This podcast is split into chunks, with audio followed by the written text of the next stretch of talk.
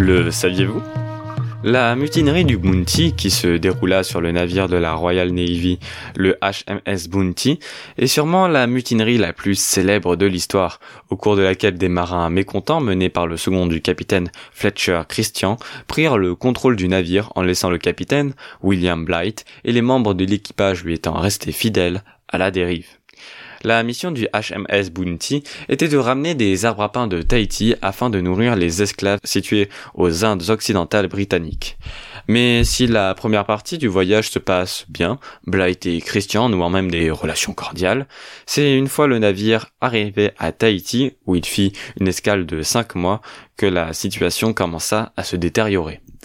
En effet, sur place, le travail est plutôt facile et les plants d'arbres à pain sont chargés petit à petit sans problème particulier, laissant l'équipage mener une vie paradisiaque.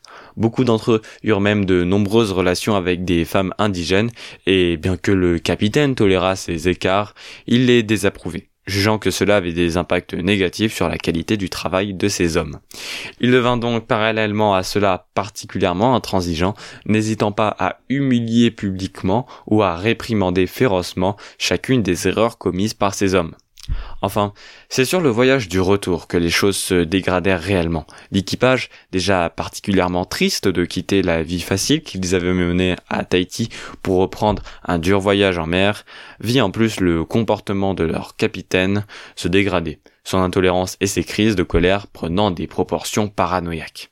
Et c'est à la suite d'une énième sanction que reçut Christian, devenu le souffre-douleur du capitaine, que les hommes se regroupèrent autour de lui afin de lui faire savoir qu'ils le suivraient pour mettre fin à ce calvaire, coûte que coûte.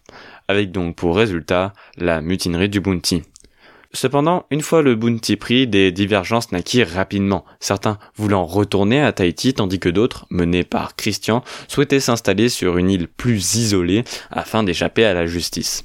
Finalement, 16 hommes débarquèrent à Tahiti, où ils moururent ou furent repris par la justice britannique. Quant à Christian et ses fidèles, ils fondèrent une petite communauté sur l'île de Pitcairn, où ils échappèrent effectivement à la justice, mais où ils s'entretuèrent rapidement.